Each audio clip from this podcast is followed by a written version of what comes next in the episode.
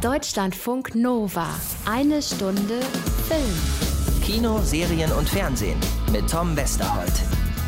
Es ist Tag 2 nach den Oscars, Tag 2 nach den 92. Academy Awards und äh, hier und heute, und zwar gleich am Anfang weg, äh, kriegt ihr natürlich nochmal die absolute Rundum-Zusammenfassung von allem, was bei dieser Verleihung in diesem Jahr wichtig war. Auf geht's. And the Oscar goes to Parasite.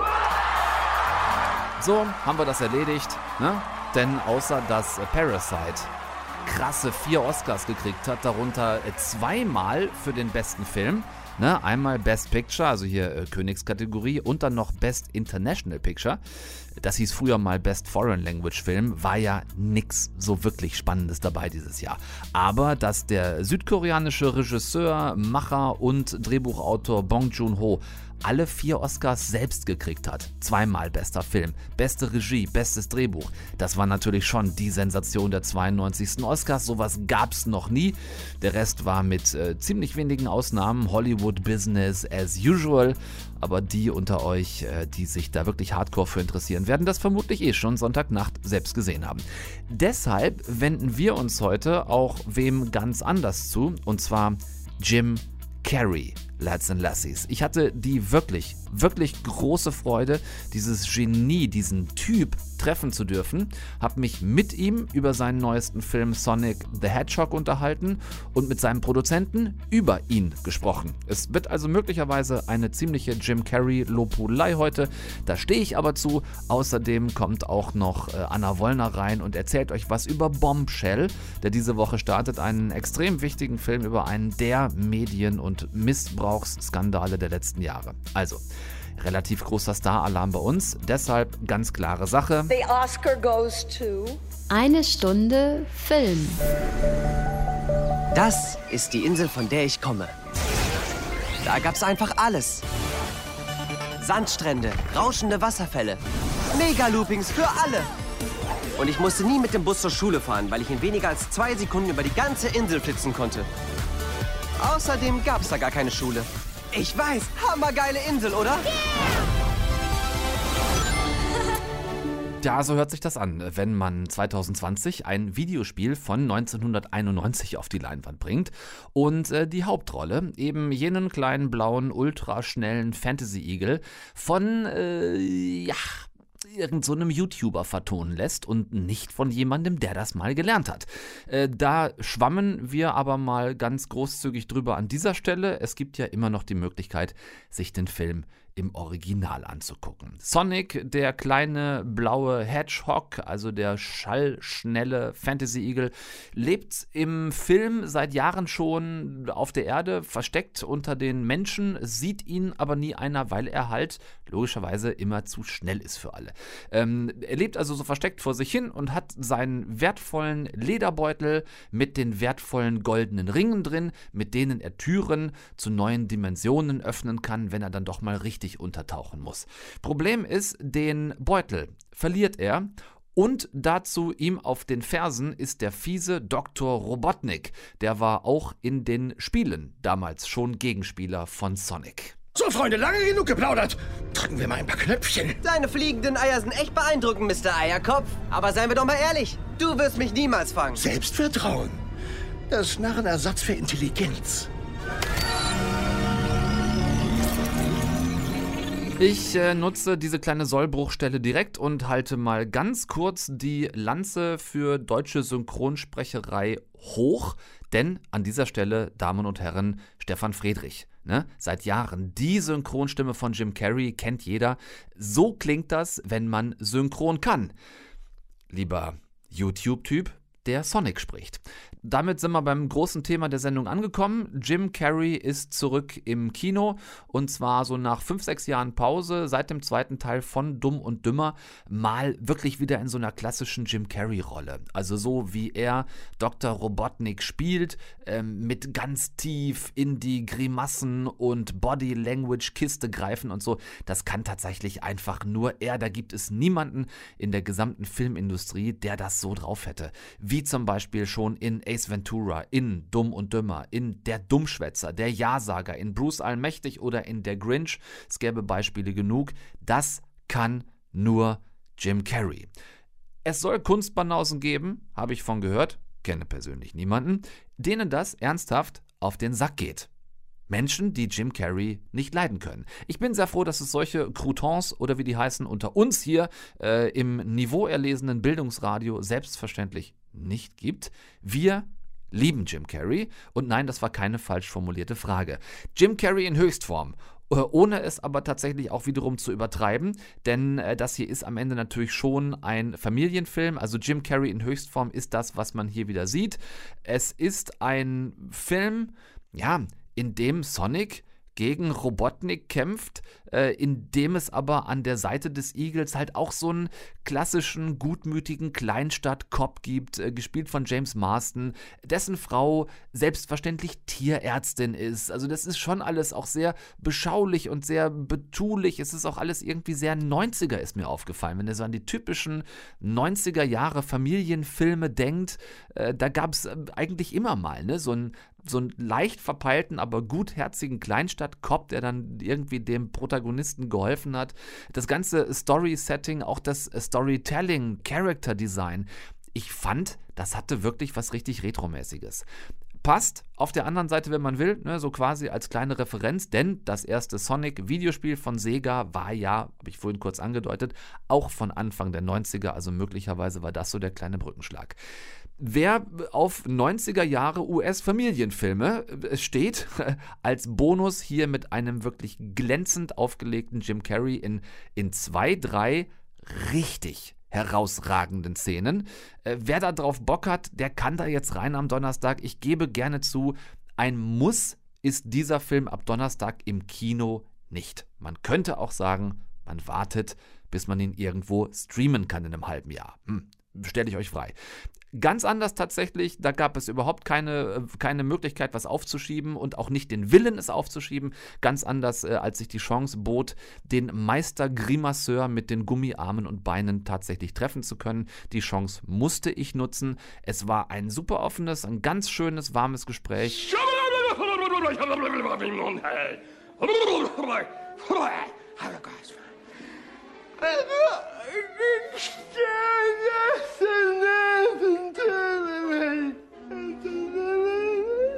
Very funny, Fletcher.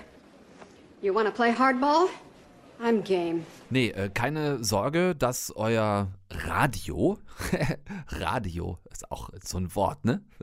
Als ob irgendwer von uns noch Radio mit dem Radio hören würde. Aber ihr wisst, was ich meine. Wenn ich jetzt sage, keine Sorge, dass euer Radio kaputt ist oder euer ähm, oder euer Telefon, mit dem ihr das gerade streamt, was ihr hört, ist alles technisch in Ordnung. Das, was ihr gerade gehört habt, das war Jim Carrey, so wie ihn Millionen von Fans kennen und auch lieben in Rollen wie hier in Der Dummschwätzer. Im Original hieß der Film Liar Liar, wo er 1997 war das schon, äh, einen Anwalt gespielt hat, der plötzlich nicht mehr lügen konnte, auch nicht mehr im Gerichtssaal. Das war gerade so eine Szene daraus.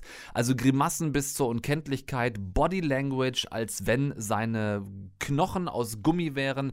Ich erinnere mich, dass ich damals minutenlang ähm, kreischen musste vor Lachen. Äh, anders kann ich es wirklich nicht nennen, auch wenn ich äh, nicht besonders stolz darauf bin. Kreischen musste vor Lachen und äh, ich befürchte, meine Augen waren damals möglicherweise nicht das einzig nasse. Viele solcher Rollen hat Jim Carrey in seinem Leben gespielt, dazwischen aber auch immer wieder mal sehr ernste, ganz seriöse Rollen, ähm, melancholische wie in Die Truman Show zum Beispiel oder in den beiden herausragenden Filmen Der Mondmann und Jim and Andy. Aber Grimassen und Body Language, das ist Carrie für die allermeisten. Als ich ihn jetzt zum Interview getroffen habe, lag die Frage zum Einstieg daher nahe, ob diese Rolle als Dr. Robotnik jetzt, also Gegenspieler von Sonic the Hedgehog, so ein bisschen was wie ein Comeback in alte Zeiten für ihn war. This character Robotnik. Yes. Did it feel in a way like a comeback for you, like a connection to that kind of roles that you have become so famous for? Well, you know, it, it, it is wonderful to be able to kind of run like a wild Mustang again in the comedic sense. You know, it's like somebody left the uh, corral door open, and uh, and I got to run. But you know, I, I love doing all of it. To me, it's just I feel in, insanely lucky and uh, to have like a diverse palette of work and, and that I'm allowed and perhaps because I had the gall to do it, I don't know. But uh, I seem to be allowed to do a lot of different things. I have uh, uh, the movie I have uh, pr- producing. I have uh, you know the TV show. I have um, a book coming out, a novel coming out in uh, May. So and then there's the art and the political cartoons, and so this there's been a kind of a, an explosion of creativity in my life and uh, and also in my life, just uh, living life. You know, uh, I don't have any limitations at all. Sehr versöhnlich mit seiner eigenen Biografie. Der Schauspieler Jim Carrey, der auch Produzent, Maler, Comiczeichner und äh, seit neuestem Romanautor ist. Wie Comedy für ihn überhaupt funktioniert, was sein Verständnis von Komik ist, was sie ihm bedeutet, darauf hat er, fand ich, eine wirklich super schöne und ganz bildhafte Antwort gegeben. Honestly, I mean, it is my soul. You know, uh, you know, when you get down to it, I'm always the one turning around on the elevator and looking at you, and uh, and uh, making people uncomfortable, saying the thing that shouldn't be said, but trying to do it in a way that's acceptable. You know. I call it being a cliff diver. You know, it's uh, with with comedy like there's a brief moment in time where it's perfect to say the thing that you've thought of, and uh, it's like being one of those guys in Acapulco that you know when the tide comes in, you can dive and live, and uh, when if you mistime it, you die on the rocks. You know, and comedy's that way. das hat er halt einfach perfektioniert wie kein anderer. Dieses Timing, das er in allen seinen Rollen hat, diese Hingabe zur Situationskomik, immer so haarscharf wirklich an der Grenze des Machbaren. Ähm, ob er sich erinnern kann, wo das bei ihm ursprünglich mal hergekommen ist, habe ich ihn gefragt. Antwort von Papa Carey. Do you remember the evolution of it all? Like when you first recognized that you have that special gift that nobody else in Hollywood has? Do the yes, faces, the do the, the body language. when it all started, when you found out that there is a gift that you have? Watching my father, you know, watching my father tell stories and then starting to imitate that because he was just like, oh, and you know, just, uh, I mean, he was, you know, if you talked about Jekyll and Hyde, he was transforming and he was hilarious. I mean, if you came to our house, you left losing your mind with laughter because my father just tore you to pieces. You know, the the people would leave, you know, marveling at him and peeing their pants and I mean, literally just, just losing it. Sein Vater, der Familienunterhalter von ihm, hat Jim Carrey dieses irre Comedy-Talent zum Teil geerbt, sich zum Teil abgeguckt und natürlich dann über die Jahre weiter ausgebaut. Ähm, zum Problem, in Anführungszeichen, wurde irgendwann, dass er dann so drin war in dem, was er gemacht hat, dass ihm in Hollywood halt auch nichts anderes mehr angeboten wurde. I convinced him I was just silly man and that's it and that's all I am and they went we need silly man, you know, and then I went but I'm also really serious man. You know, and they went, I don't know, not serious, man. I didn't come here for that. You know, so that's understandable, and yet it doesn't stop me from exploring those places. Ja, und siehe da, auch für Serious Man gibt es wiederum einen Ursprung in der Familie Carey. And then there's my mother, who was on the other side of the coin, was very, um, you know, sh she had a lot of pain, and she had, uh, you know, she was a child of alcoholics. I wanted to make her feel better. Uh, that was that's a motivation of a lot of comedians, by the way. They're, they generally have somebody in the family that they wanted to lift you know, that they wanted to lift their spirits or whatever. But my mother gave me my art talent. So my father, like for 40 years, I've been, you know, pumping that my dad's well, and uh, and successfully, and then the art really took off suddenly, and and uh, My art is literally, uh, I have the palpable feeling of spending time with my mother. Die Mama ist bei ihm also für das Stille verantwortlich, für das Schreiben, das Zeichnen, das Malen, auch das Bildhauen, was er alles als Ausgleich braucht und benutzt.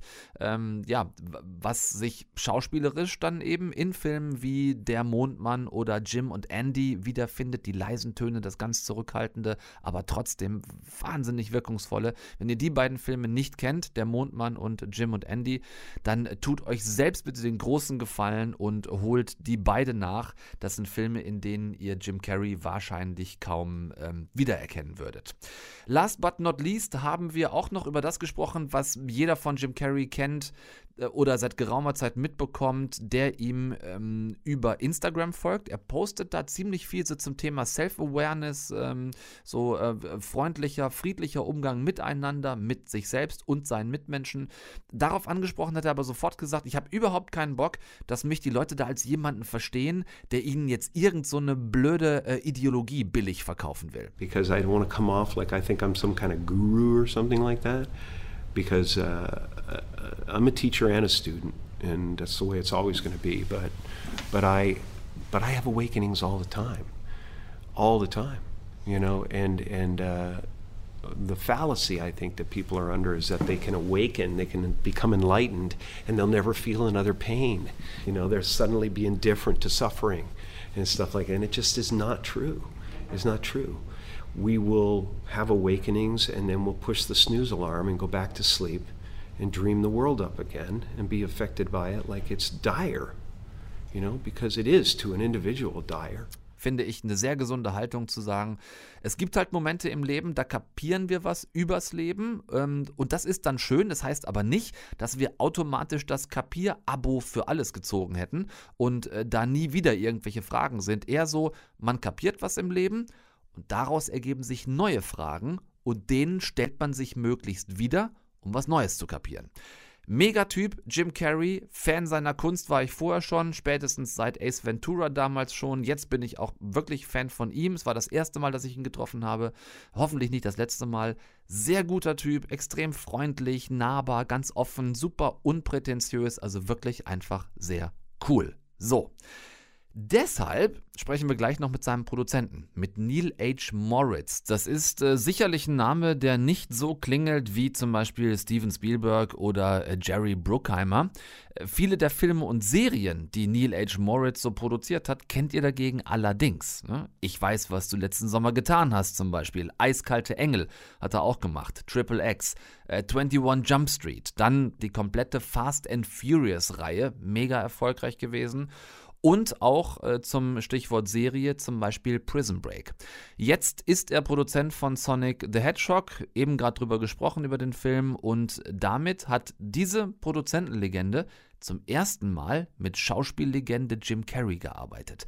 Gerade deshalb fand ich es spannend, ihn auch zu treffen, mit ihm zu reden und zwar natürlich über Jim Carrey. Wie war das ne, für den Produzenten Neil H. Moritz, mit so einem ungewöhnlichen Star zu arbeiten, der so eine eigene Art von Komik und von Arbeit mit Komik hat, die man ja auch so gut wie gar nicht von außen steuern kann.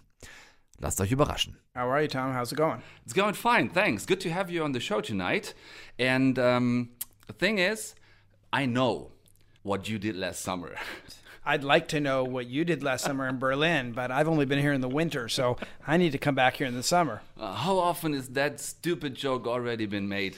Luckily, I, luckily I made that movie so many years ago. There's uh, more topical references that people could make jokes about on me, but but I, I still find it funny. okay, uh, talking about what you did so far, we are talking to the producer of the Fast and Furious franchise of Triple X, the Green Hornet. Fortunately, Green Hornet, not Green Lantern. Yes. Fortunately, it was Green Hornet, uh, which was very funny. Um, 21, 22, Jump Street, Total Recall, and also Evan Almighty. Yes, sir. But not Bruce Almighty. Yes, sir. So has this been the first time working with Jim Carrey for you? Yes, it has, and it's been an incredible experience. I've always wanted to work with Jim Carrey. Um, we've talked about things in the past. His reps are good friends of mine. Um, and when the opportunity came to work with one of my uh, cinema idols, uh, it was just an amazing experience. Um, he brought so much to this role. uh, from the first time we met with him, and he had this idea about kind of being the smartest person in, in the room, in any room he's ever going to be in. We thought it was an incredible idea, and we just kept developing, developing the character with him. And I think it's uh, it's been amazing to watch audiences uh, get to see the Jim Carrey that they remember and love so much from some of those classic, classic movies that I grew up on. You said you worked with him on that character because there is no other way working with him because he gives so much of himself into each character he plays? Every day that we would shoot with him, I was amazed that he could shoot for the amount of hours that he did because he is so emotionally and physically invested in that character on a daily basis that it just it it takes so much out of him. Um, he just gave everything. And like the hardest thing for us was not laughing so hard while he was doing it that we would ruin the takes. I mean he's just incredible. And um, in fact, we were just having dinner last night, and he was talking about how much fun he had making this movie, how much fun it was to go back and do something uh, uh, like audiences remember. And he, for he only saw the finished movie for the first time this past Saturday, and he mm-hmm. saw it with an audience in in Los Angeles at this special screening we had, and he just he just loved it. He loved all the other people's performances. He loved his performance. He loved what we did with his performance and um, you know that's great to hear from somebody who kind of we all kind of idolized growing up uh, mm. making movies and watching his movies. And he hadn't been doing a movie like that in quite a while right? Yes he had not done a movie like this in in, in quite a while. And it's not like he duplicated anything he's ever done in any other movie but i just think the tone of what he was doing in in this movie is reminiscent of things that he's done in other movie and things that fans just admire him so much for is Jim Carrey the kind of person, the kind of actor that you as a producer like to sneak into the sets maybe more often than you do usually just to see what he's doing and how he's doing because he is so unique in Hollywood? Well, you know, look, we didn't know exactly what we were going to get. And so that was a little bit scary. But as soon as we saw what he was going to do with that character, I wanted to be on the set every day he was shooting because the biggest question for us was how would the tone of that cut together with the rest of the movie? Um, and sometimes you just don't know until you've actually cut together a movie and watch it. But it all kind of felt seamless. So um, I'm I'm somebody who makes most of my decisions by my gut, and my gut was, let's go for it. Like let's let Jim do what he does. I can't imagine that this kind of acting is in any way to be controlled. I mean, I think you can tell him what the scene is about and what the character is about, and he goes so deep into that. Yeah, but I think our director did a, Jeff did a terrific job of you know getting different variations of what he was doing. So then when we got to the editing room, if, if something was too over the top or da da da, that we had choices, and Jim gave us a lot of choices along the way. Um, and it's not till you get in the editing room and you've cut it together with other scenes do you do you actually know. And uh, uh, so Jim was very giving in that way. You know, he wanted he wanted to do something original, but he also wanted to give us what something we wanted. And you know, we were trying to make a big family film, but not a family film that tortures parents, uh, a, a, film that parents and kids could equally like. And I think the addition of Jim Carrey um, was uh, something that was vital uh, for that to happen because obviously myself being a parent Jim, somebody that I'm obviously very interested in watching on screen. But it's not like my kids, young kids would know who necessarily know who Jim Carrey was, but they love his performance. So I think it, yeah, I think there was kind of a nostalgia factor for adults, and just the, his humor had some was adult oriented as well. So I think there was something for everybody, and that's to me. Um, if we were going to go make a family film, I truly wanted to make a family film, something for everybody versus something that the kids would love and they'd have to drag their parents along to. Deutschlandfunk Nova. Eine Stunde Film. Wenn Sie bei Fox noch etwas durchhalten und weitere Beweise sammeln, haben Sie vielleicht die Möglichkeit, gegen Ailes persönlich statt gegen Fox zu klagen. Und deshalb bin ich hier. Äh, ja, und deswegen, liebe Freundinnen und Freunde, sind wir auch hier, oder besser gesagt, ähm, meine Wenigkeit und die liebe Kollegin Anna Wollner. Guten Abend, lieber Tom. Denn äh, die hat den Film, um den es jetzt gehen soll, natürlich schon gesehen. Bombshell, das Ende des Schweigens. 2016, da war von Harvey Weinstein und Hashtag MeToo noch gar keine Rede. Da hat ein Fall von sexueller Belästigung und Machtmissbrauch die amerikanische Medienlandschaft erschüttert. Der Fox News Gründer Roger Ailes hat all seine Ämter niedergelegt. Anna, der Film basiert auf wahren Begebenheiten, die bei uns allerdings doch noch ziemlich unbekannt sind. Hilft der Film dabei? Definitiv, aber da hilft der Film jetzt und ist gerade deswegen auch so wichtig. Der erzählt die Ereignisse in chronologischer Reihenfolge, beginnt also 2014, als die Fox-Moderatorin Megyn Kelly sich via Twitter mit dem damals noch Präsidentschaftskandidaten Donald Trump anlegt, ihn zu seinem Frauenbild befragt und danach wüst von ihm auf Twitter beschimpft wird und wie Gretchen Carlson heimlich die Klage gegen ihn vorbereitet und immer mehr Frauen sich trauen, gegen ihn auszusagen, also nicht gegen Trump, sondern gegen Isles, ja, und sie sich wirklich verbünden bis zu seiner Niederlegung aller Ämter im Jahr 2016. Bombshell ist ein Ensemble-Frauenfilm. Wie schlagen sich die drei Super-Megastars? Die sind wirklich das Highlight des Films. Kelly, gespielt von Charlize Theron, ein unglaublich gutes Maskenbild, ja auch gerade erst mit dem Oscar ausgezeichnet. Und die ist es auch, die den Film erzählt, also kommentiert, auch mal mit einem leicht bissigen, ironischen Ton und damit aber das Hauptziel des Films unterstreicht, nämlich Frauen eine Stimme zu geben. Die drei Frauen, die es im Film gibt, das sind Kelly, eben Gretchen Carlson von Nicole Kidman gespielt, und Kyla Pospisil, eine fiktive Figur, um Machtstrukturen zu entlarven, von Margot Robbie verkörpert. Und alle drei begegnen sich nur ein einziges Mal zusammen in einem Fahrstuhl. Das ist eine Szene, die wirklich Gänsehautcharakter hat. Und alle drei kämpfen auf ihre Art, auch wenn sie davon ausgehen, dass es erstmal ein aussichtsloser Kampf ist. Fox ist dazu berechtigt, unsere Kommunikation zu überwachen. Eine Hotline in diesem Gebäude ist wie ein Kummerkasten im besetzten Paris. Jetzt sagten wir den Frauen, na los, trete für dich selbst ein, doch sei dir im Klaren, dass der gesamte Sender zu Roger hält. Niemand wird dir glauben. Sie werden dich eine Lügnerin nennen. Oh, und deine Karriere? Du willst Aufträge und Sendezeit? Nur zu. Nenn den paranoiden Mann, der dein Gehalt bestimmt einen Perversling und tust über eine verdammte Hotline, die er kontrolliert. Über ein Telefon, das er vertraglich befugt ist abzuhören? Himmel, Herrgott, denkt ihr Frauen sind bescheuerte Idioten? Bei sowas willst du eigentlich wirklich nur noch kotzen. Es gab vor ein paar Monaten eine Serie, in der es auch um Roger Ailes ging, The Loudest Voice mit Russell Crowe. Hier spielt jetzt John Lithgow Ailes im direkten Vergleich, was würdest du sagen? Wer macht sich besser? Für mich schon John Lithgow. Der Film ist subversiver als die Serie und Russell Crowe hat damals so gespielt, als hätte er einfach nur eine Emmy-Nominierung gewollt, die er am Ende auch bekommen hat, inklusive Preis.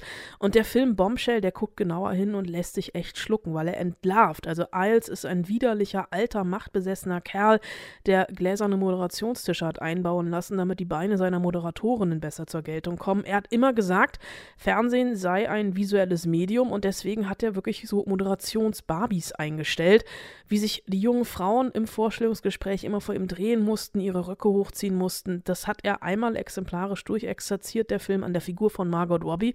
Das ist eine Szene mit der berühmt-berüchtigten Casting-Couch. Da wollte ich am liebsten echt laut brüllen. Also ich höre äh, relativ deutlich raus, Bombshell ist eine Empfehlung von dir. Warum? Die Machart ist ein bisschen wie Big Short. Da stecken auch die gleichen Produzenten dahinter. Der Film ist schnell geschnitten, hat ein großes Figurenkabinett mit vielen Erzählsträngen, ist hochkarätig besetzt bis in die kleinsten Nebenrollen. Kate McKinnon spielt mit Mark Duplat. Das hat mich ein bisschen irritiert, weil ich die ganze Zeit noch äh, im Kopf bei The Morning Show war, dieser Jennifer Aniston MeToo-Serie, die ja gerade bei Apple Plus ist. Es ist ein Film über Macht und Machtmissbrauch und wie sich die Opfer gegenseitig eine Stimme geben. Bei weitem nicht perfekt, aber sehr, sehr eindringlich und vor allem allem sehr, sehr wichtig. Unterschreibe ich tatsächlich sofort, was Anna Wollner euch da erzählt hat zu Bombshell. Diese Woche neu draußen und eine klare Kontrast-Kino-Alternative zu Sonic. Äh, auch jetzt ab Donnerstag draußen.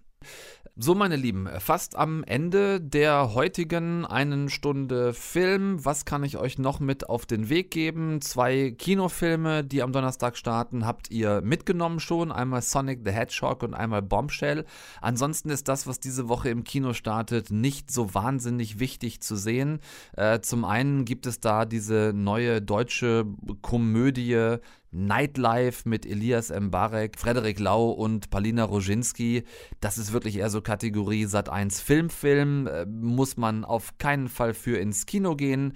Wenn ihr stattdessen ähm, sagt, zwei Kinofilme zur Auswahl reichen sowieso, vielleicht noch was für zu Hause, dann könnt ihr mal Lock and Key ausprobieren, neu auf Netflix. Und falls ihr den noch nicht gesehen habt, also Lock and Key eine neue Serie, so ein bisschen Mystery Fantasy, eine Familie zieht in ein schlossähnliches altes Haus ein. Und da gibt es sehr viele Schlösser und sehr viele Schlüssel. Und wenn man die passenden Schlüssel zum passenden Schloss findet, öffnen sich Türen, hinter denen Dinge sind, die man vielleicht doch gar nicht lieber freilassen wollte.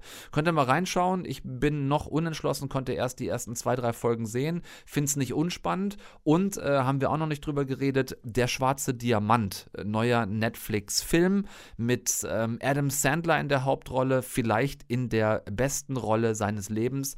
Der spielt da ziemlich abgefahren einen äh, New Yorker Juwelier, der droht alles zu verlieren und der sich dann denkt, ja gut, dann ähm, mache ich jetzt einen auf Gangster und versuche meine Juwelen in der Unterwelt zu verscherbeln, äh, womit er sich wirklich von Schritt zu Schritt weiter selbst in die Scheiße reitet. Großartig gespielt von Adam Sandler. Lohnt sich auf jeden Fall. Erwähne ich vielleicht auch deshalb, weil der Netflix-Film bei den Oscars äh, Martin Scorsese's The Irishman so wahnsinnig leer ausgegangen ist. Auch das habt ihr natürlich mitbekommen. Zehn Nominierungen, nicht einen einzigen Oscar gewonnen.